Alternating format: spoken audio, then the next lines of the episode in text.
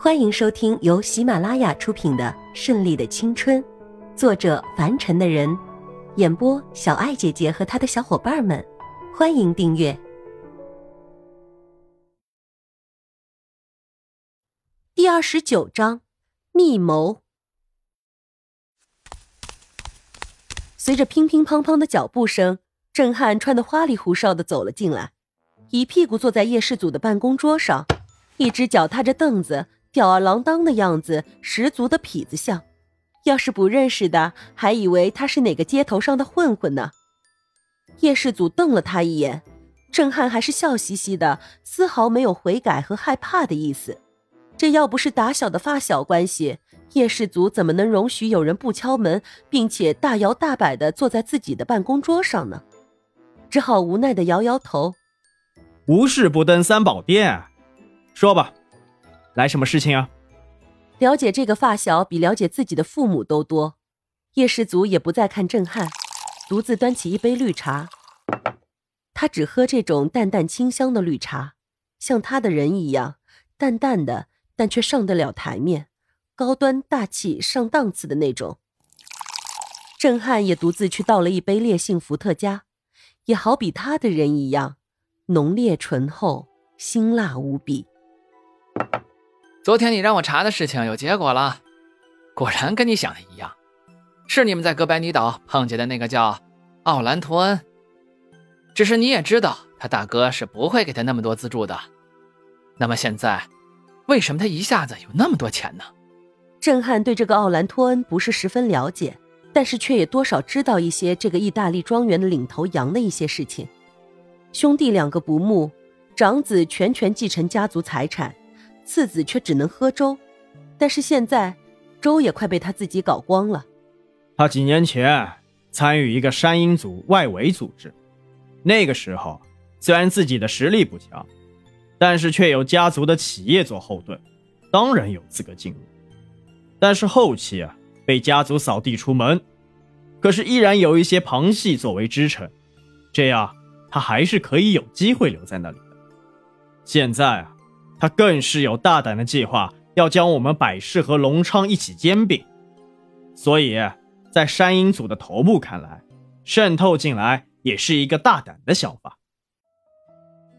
叶氏祖在金色余晖下显得格外耀眼，一个深谙世事的男人，睿智的男人，这样的男人才是最有魅力的。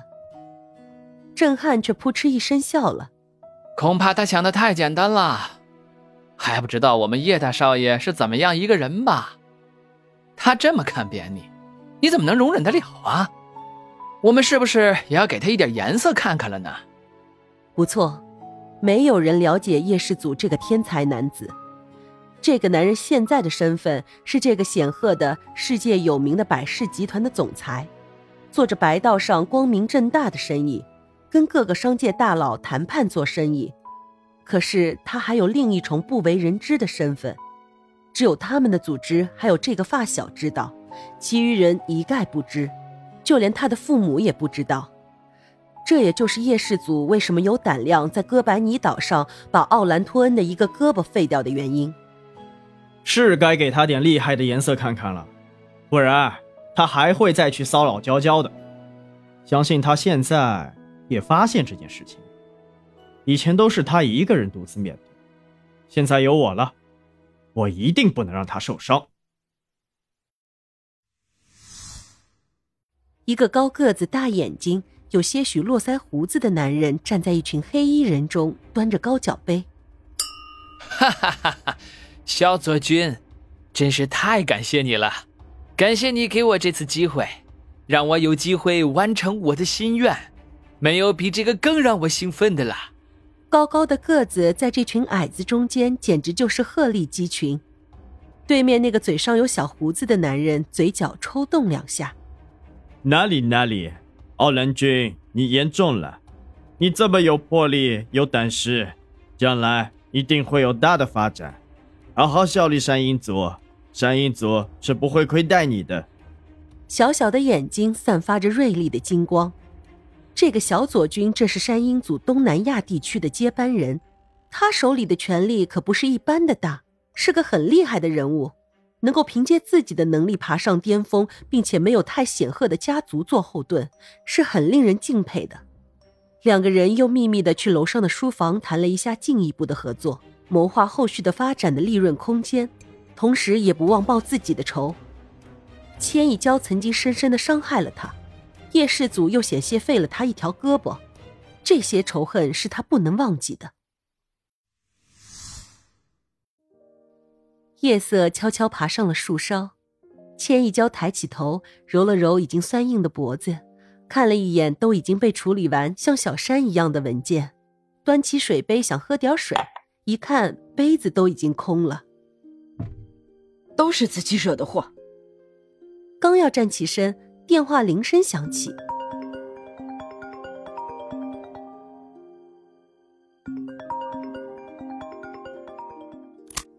我相信，现在你已经忙完了，是不是？啊？你猜的这么准，不知道你是不是在我房间的某个角落里安了个微型摄像头在监视我啊？千一娇知道这是不可能的，但还是忍不住打趣道：“你现在胆子越来越大了啊！你说我敢不敢在你室内安装摄像头呢？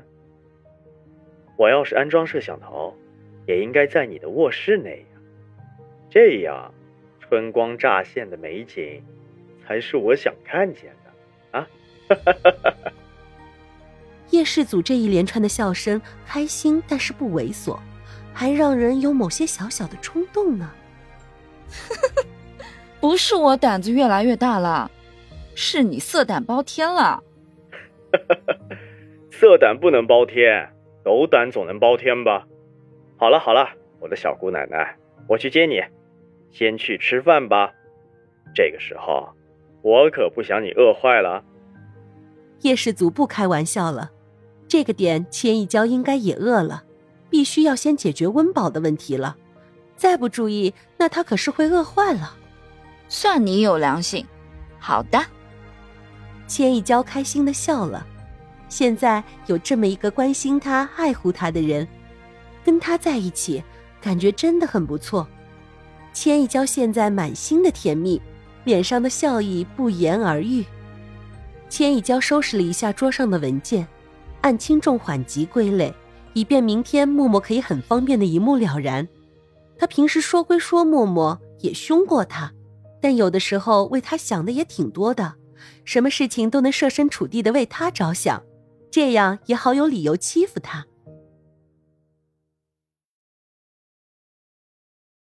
本集播讲完毕。